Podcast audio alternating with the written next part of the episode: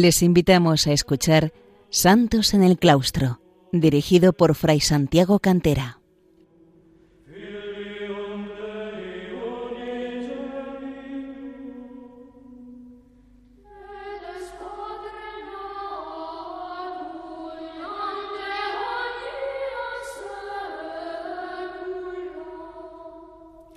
Bienvenidos, queridos oyentes de Radio María, a un programa más de Santos en el Claustro, el programa de Radio María dedicado a los santos y las santas que han brillado en la vida monástica a lo largo de los siglos, desde el siglo IV hasta nuestros días. Hoy nos vamos a fijar en un santo muy querido en la vida monástica, un santo padre de una de las familias monásticas eh, que muchas veces se ha considerado como la élite de la vida eh, monacal. Es San Bruno de Colonia, el fundador de los monjes cartujos, un santo alemán eh, que vivió en los Alpes una parte importante de su vida, previamente también en Reims, en la ciudad francesa, y acabó sus días en el sur de Italia, en Calabria. San Bruno, que nace hacia el año 1027 y muere en el año 1101.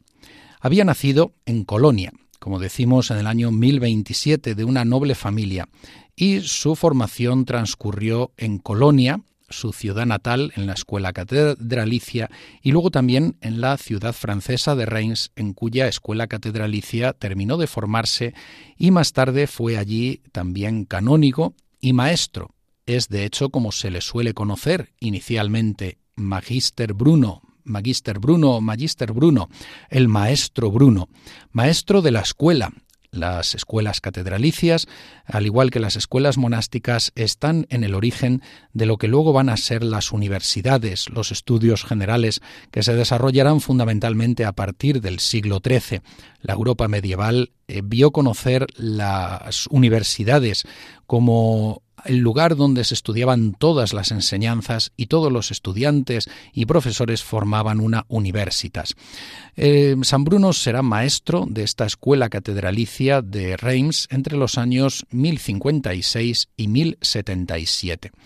Allí en Reims, eh, él con otros compañeros se opusieron a un arzobispo simoníaco, Manasés, la simonía era una mala práctica extendida en ocasiones entre algunos eclesiásticos que tendía a la venta de bienes eclesiásticos, a la venta de bienes espirituales eclesiásticos, a comerciar con ello y en ocasiones también eh, iba de la mano del nombramiento de personajes favorables a ellos, eh, familiares, etcétera, para los cargos eclesiásticos. Pero sobre todo esa mala práctica de la venta, el tráfico, el negocio con las cosas sagradas, eh, incluyendo los propios sacramentos. Trabajaron para la deposición de, Manasés. Pero previamente Manasés fue quien depuso de su cargo a maestro Bruno, a magister Bruno, al igual que algunos de sus compañeros. Tuvieron que eh, marchar eh, fuera de la ciudad y poder eh, conseguir destituir a Manasés, al obispo Manasés, por la vía eclesial, es decir, consiguiendo que todo un proceso eclesiástico acabara deponiendo a este obispo simoníaco, al arzobispo Manasés. Fue en este tiempo cuando surgió en el corazón de Maestro Bruno y de algunos compañeros el deseo de retirarse del mundo, haciendo incluso un propósito, un voto, de retirarse del mundo para abrazar la vida monacal, para abrazar la vida monástica. Eh, sin embargo, no todos los compañeros llevarían esto a término. Lo haría San Bruno, sí, después de haber conseguido destituir al arzobispo Manos, eh, simoníaco Manases, lo haría con otros seis compañeros, retirándose después de haber pasado un tiempo por eh, el Sitó, el lugar de nacimiento de los cistercienses, lo haría estableciéndose en el desierto de Chartres, la gran Chartres, en el desierto de Cartuja, Cartusia, en los Alpes, concretamente en la diócesis de Grenoble, donde se vio favorecido, junto con sus compañeros, por el obispo Sanugo, Sanugo de Grenoble, que en el año 1084 les donó el lugar. Es aquí propiamente cuando nace eh, la cartuja, la vida cartujana. Allí, con eh, Sanugo eh, como obispo benefactor, que también se acabaría retirando al desierto de Chartres más tarde, recordaron cómo eh, el obispo recordó cómo había tenido un sueño en el que había visto siete estrellas y eh, estas siete estrellas resultaron ser estos eh, siete primeros cartujos, entre los cuales había algunos sacerdotes y unos poquitos hermanos legos que iban a ser los primeros hermanos conversos de la cartuja. Los hermanos conversos son los hermanos no ordenados, los hermanos legos, que eh, desarrollan una serie de trabajos muy importantes al servicio de la comunidad para el sostenimiento de esta. De hecho, estas siete estrellas aparecen en el escudo de la Orden de la Cartuja, elaborado tiempo más tarde, donde se ve la bola del mundo, sobre ella la cruz y las siete estrellas, y le acompaña la leyenda, el lema eh, Stat crux dum volvitur orbis, es decir, la cruz permanece mientras el mundo da vueltas, mientras el mundo cambia. Es la idea de la permanencia de Cristo, la idea de la permanencia de todo lo que se refiere a Dios frente a un mundo que cambia. Lo permanente está en Dios, todo lo demás es algo que pasa. En el año 1088 fue elegido un nuevo papa, Urbano II, eh, había sido monje cluniacense y él llamó a San Bruno a Roma hacia el año 1090. Hasta entonces allí en aquel eh, lugar de Grenoble, en, la diócesis de Grenoble, en el desierto de Chartres, de Cartuja, habían establecido unas pequeñas cabañas donde vivían y una eh, capilla común. Después eh, fue transformándose con el tiempo, pero inicialmente fueron unas sencillas cabañas, una, una capilla común para todos y algún establecimiento común para la vida de comunidad. Ante esta, esta llamada del Papa Urbano II, que em, conoció las virtudes de San Bruno, su profunda vida espiritual, San Bruno hubo de abandonar a sus hermanos de Chartres con todo el dolor de su corazón y marchar a Roma para servir al nuevo Papa Urbano II. No obstante, San Bruno en la curia romana no soportó aquel ambiente, un ambiente profundamente mundanizado y en el que a pesar de haber algunos papas santos o de vida eh, ejemplar como el propio Urbano II, no siempre conseguían reformar la vida de aquellos eclesiásticos de la ciudad de Roma, de la curia eh, pontificia. Ante esta situación, eh, San Bruno le pidió poder volver con sus hermanos de Chartres, de Cartuja, pero Urbano II le concedió este deseo eh, solo en parte le permitió retirarse al desierto, a una vida solitaria, a una vida monacal de nuevo, pero sin salir de la península itálica, sin salir de Italia. Esto fue hacia el año 1091, fueron solamente unos meses lo que eh, San Bruno permaneció en la ciudad de Roma. Y fue así como San Bruno se retiró al desierto de Santa María de la Torre, Calabria, el conocido, la cartuja como, mm, conocida como Cartuja de Serra San Bruno donde allí también con algunos discípulos comenzó eh, una vida dedicada a la oración, al trabajo, una vida como la que habían llevado en Chartres. Es normalmente considerada la segunda cartuja del mundo y es el lugar donde San Bruno sería finalmente sepultado y allí se venera su sepulcro. Es de este periodo cuando eh, San Bruno redactó sus dos cartas más famosas que se conservan, la carta a los hermanos de Chartres, eh, del, hacia el año 1100, eh, ya y hacia el final de su vida, y previamente la carta a Raúl el Verde, Raúl Levert, que luego eh, leeremos algunos pasajes de ella, leeremos realmente de ambas. San Bruno murió el 6 de octubre de 1101 en este desierto de Santa María de la Torre, Cartuja de,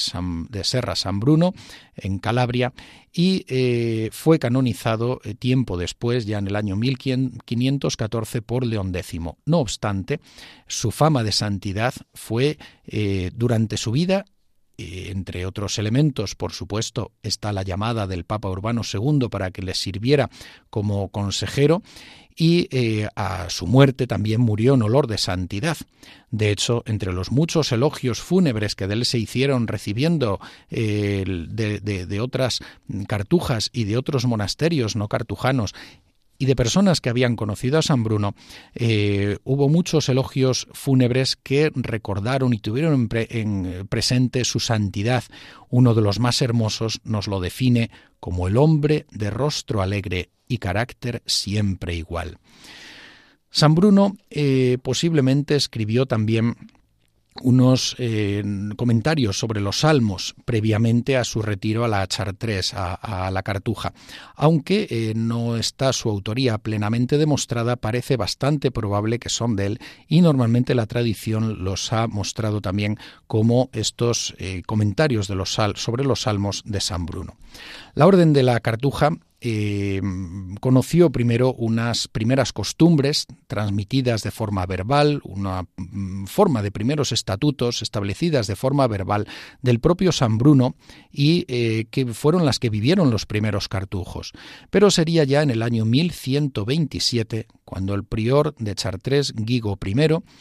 eh, escribiera, redactara las conocidas como costumbres de la cartuja, consuetudines cartusie, que pueden considerarse como la primera regla escrita de los cartujos. En el año 1140 o hasta o hacia el 1140-42 se reunió el primer capítulo general en Cartuja, en Chartres, presidido por San Antelmo. Fue eh, entonces cuando al prior general se le comenzó a llamar reverendo padre, el prior de Chartres sería el prior de Chartres, quien fuera el prior general de esta orden que iban haciendo. La Chartres, la Cartuja, comenzó a denominarse cada vez más como Gran Chartres, la Gran Cartuja, y se estableció el sistema de visitadores. Desde principios del siglo XV, la orden tendría un procurador general en Roma, y además de que a lo largo de los años fueron afianzándose los diversos estatutos, costumbres, constituciones, Cabe resaltar también como entre los años 1147 y 1150 nacieron las primeras monjas cartujas de la mano de un beato español, el beato Juan Hispano o Juan de España, que en estas fechas de mediados del siglo XII adaptó las consuetudines, las costumbres de Guigo I, para las monjas del monasterio de Prevallón en Provenza, que quisieron incorporarse así a la vida cartujana y fue así como nacieron las monjas cartujanas. Vamos a escuchar ahora un momento de canto gregoriano eh, de los monjes cartujos y eh, continuamos dentro de unos instantes con el programa.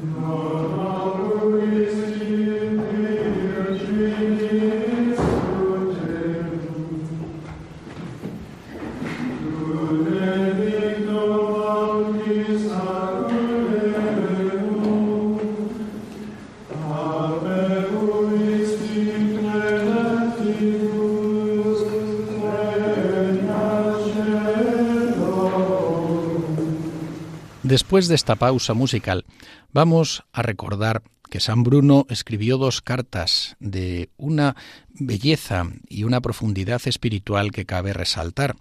Y una de ellas es la carta a Raúl Leverde, eh, Raúl el Verde, eh, uno de sus compañeros que habían luchado contra el arzobispo simoníaco Manases, que había proyectado y había hecho voto también de retirarse después de toda esta lucha por la eh, pureza de la Iglesia, había hecho voto de retirarse a la vida monástica y al no hacerlo, San Bruno le escribió una carta recordándole que había prometido esto ante Dios. Dentro de ella es muy hermoso como dice la escribe desde, desde el monasterio ya de Serra San Bruno, eh, desde el Calabria, le dice, vivo en tierra de Calabria, en un yermo alejado de toda humana habitación, con mis hermanos religiosos, algunos muy eruditos, que en permanente centinela esperan a su Señor para abrirle apenas llame. De su amenidad y de lo templado y sano de sus aires, de la vasta y graciosa planicie extendida a lo largo entre montañas, con sus verdes praderas y floridos pastos, ¿qué podré decirte? ¿Cómo describir la perspectiva de las colinas que se elevan por todas partes suavemente, lo escondido de los umbrosos valles, la grata abundancia de ríos, arroyos y fuentes, los huertos de regadío y los variados y fértiles árboles? Pero ¿a qué detenerme en estas cosas? Otros son los deleites del varón prudente, más gratos y útiles por ser divinos. Sin embargo, nuestra débil mente, fatigada por una austera disciplina y los ejercicios del espíritu, muchas veces con estas cosas se alivia y respira el arco siempre armado o flojo o quebrado. Cuánta utilidad y gozo divino traen consigo la soledad y el silencio del desierto a quien los ama, sólo lo saben quienes lo han experimentado. Aquí pueden los varones esforzados recogerse en sí cuanto quieran y morar consigo, cultivar con afán las semillas de las virtudes y alimentarse felices de los frutos del paraíso. Aquí se adquiere aquel ojo cuyo sereno mirar hiere al esposo de amor que limpio y puro ve a Dios. En esto está citando eh, versículos bíblicos, en concreto aquí del Cantar de los Cantares. Y continúa diciendo, aquí se practica un ocio laborioso y se reposa en una sosegada actividad. Aquí por el esfuerzo del combate Dios premia a sus atletas con la ansiada merced, la paz que el mundo ignora y el gozo en el Espíritu Santo. Esta es aquella hermosa Raquel de bello aspecto, más, más amada por Jacob, aunque menos prolífica que Lía, más fecunda pero de ojos sin brillo. Son en efecto menos los hijos de la contemplación que los de la acción, no obstante, José y Benjamín fueron más queridos del Padre que los otros hermanos. Esta es aquella mejor parte que eligió María, que no le será quitada. Esta es aquella bellísima Sunamitis, única encontrada en todo Israel, que pudiese, virgen, mimar y dar calor al anciano David. Ojalá tu hermano carísimo la amases únicamente a ella, para que al calor de sus abrazos te inflamases en amor divino. Si su amor asentare una vez en tu corazón, Tendrías por vil la halagadora y seductora gloria del mundo. Rechazarás fácilmente las riquezas que tanto inquietan y son tan onerosas al alma, y te hastiarán los placeres tan nocivos al cuerpo como al alma. Y hablando de Dios, lo identifica con el bien, con el sumo bien. De hecho, muchas de las representaciones de San Bruno aparecen con un bocadillo saliendo de su boca, como se llama en el arte, como ese bocadillo de los cómics, es decir, un globo del que salen unas palabras o unas palabras que salen de su boca diciendo oh bonitas, oh bondad, referido a la bondad de Dios. Y así de esta forma tan hermoso, tan hermosa nos define San Bruno quién es Dios. Dice, pero que hay tan justo y tan útil, tan innato y conforme con la naturaleza humana como amar el bien, y qué otro ser tan bueno como Dios. Más aún, ¿qué otro bien hay sino Dios solo? De ahí que el alma humana percibiendo en parte la incomparable hermosura, esplendor y belleza de este bien, encendida en la llama del amor, dice, mi alma tiene sed del Dios fuerte y vivo, ¿cuándo iré a ver el rostro de Dios?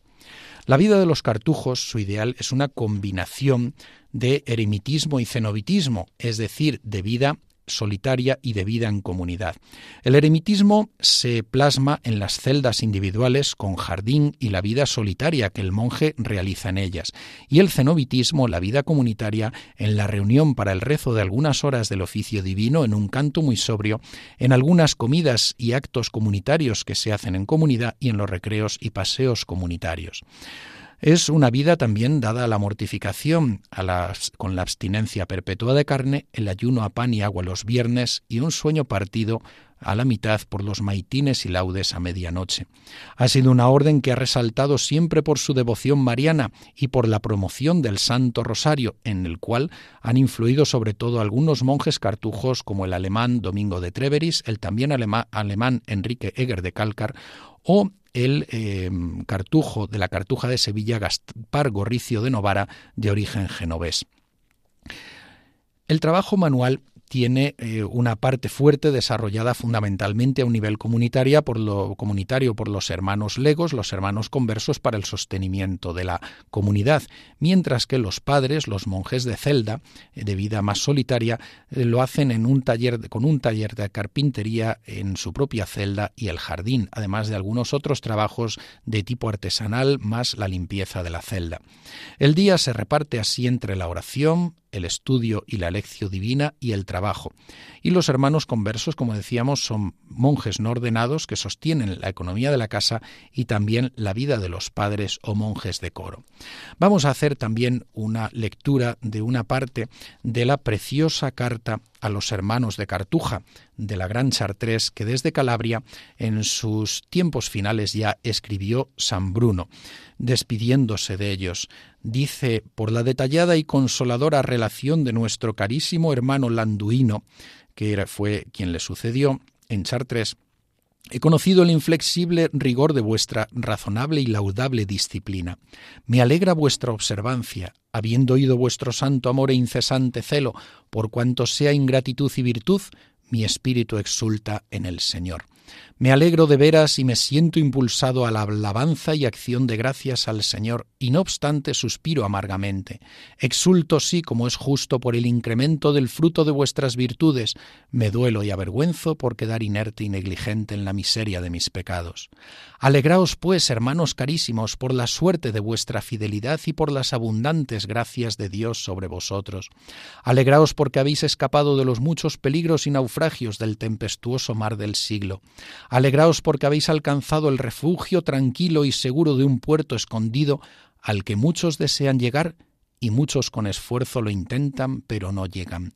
Y aun muchos, después de haberlo alcanzado, son excluidos de él porque a ninguno de ellos se le había concedido esta gracia de lo alto. Tened por cierto y probado, hermanos míos, que quien quiera que haya disfrutado de este anhelado bien, si de cualquier forma lo pierde, se dolerá toda la vida, si tuviere, si tuviere algún interés y cuidado de la salvación de su alma. De vosotros, mis carísimos hermanos legos, digo, mi alma engrandece al Señor, porque veo la grandeza de su misericordia sobre vosotros, según el informe de vuestro prior y Padre amantísimo, que se gloría y goza mucho por vosotros. También yo me alegro porque, aun no siendo letrados, Dios poderoso graba con su dedo en vuestros corazones no sólo el amor, sino también el conocimiento de su santa ley. Con vuestras obras, en efecto, mostráis lo que amáis y lo que sabéis, porque practicáis con todo afán la verdadera obediencia, que es cumplimiento de los mandatos de Dios, clave y sello de toda disciplina espiritual, obediencia que nunca se da sin mucha humildad e insigne paciencia, a la que siempre acompaña el casto amor del Señor y la verdadera caridad. Es así manifiesto que recogéis el fruto mismo suavísimo y vital de la divina Escritura.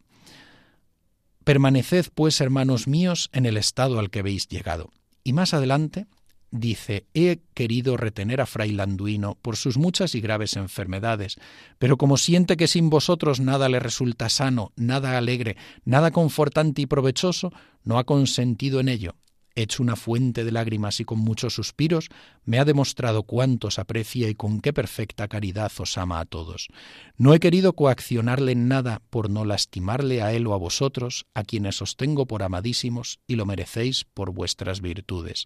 Por eso, hermanos amadísimos, encarecidamente os advierto y con sumisión e instancia os ruego que la caridad que en el corazón tenéis la mostréis por las obras para con él, Suministradle benigna y generosamente lo que necesite para sus muchas enfermedades. Si no consintiera en este deber de humanidad, prefiriendo poner en peligro la salud y la vida antes que faltar en algo al rigor de la observancia corporal, ello en, absoluto ha de reprobarse. Quizá le sonroje a él ser el primero en la comunidad y parecer el último en esto, temiendo que con ocasión suya alguno de vosotros se haga un tanto remiso y tibio pienso que no hay que temer eso de ningún modo. Y para que no seáis privados de prestarle este favor, os concedo a vosotros, carísimos, hacer mis veces solo en esto, que podáis obligarle respetuosamente a tomar cuanto hayáis preparado para su salud.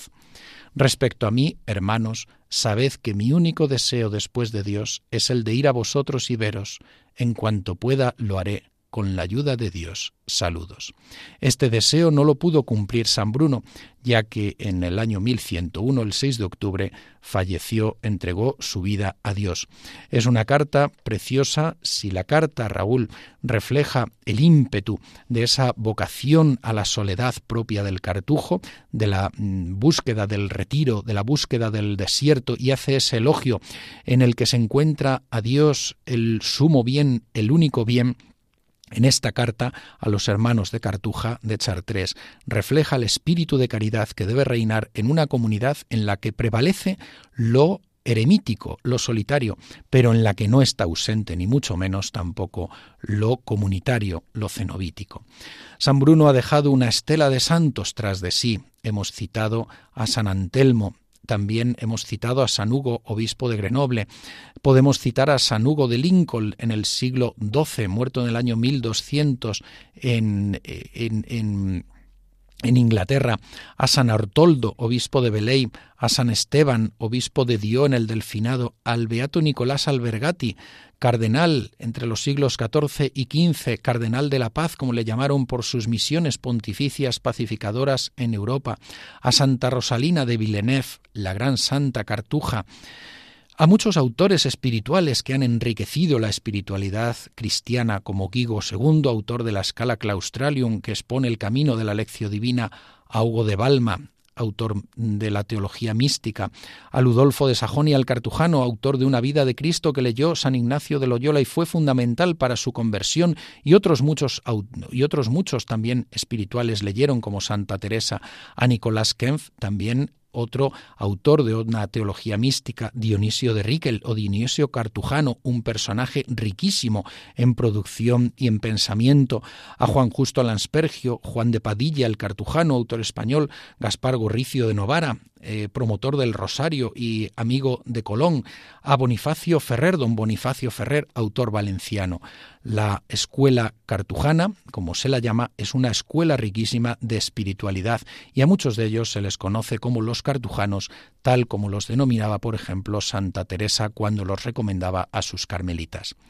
Queridos oyentes de Radio María, aquí les dejamos y eh, les encomendamos, nos encomendamos todos a la egregia figura de San Bruno, padre de los monjes cartujos. Un saludo para todos en Jesús y en María y recordamos que este programa lo pueden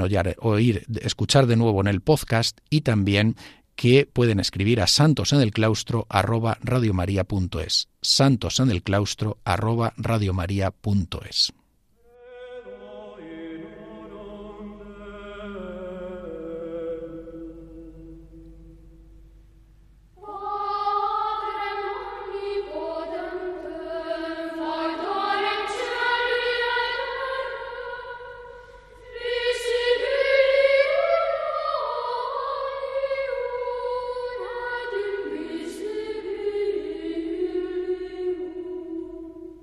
Han escuchado en Radio María Santos en el Claustro, un programa dirigido por Fray Santiago Cantera.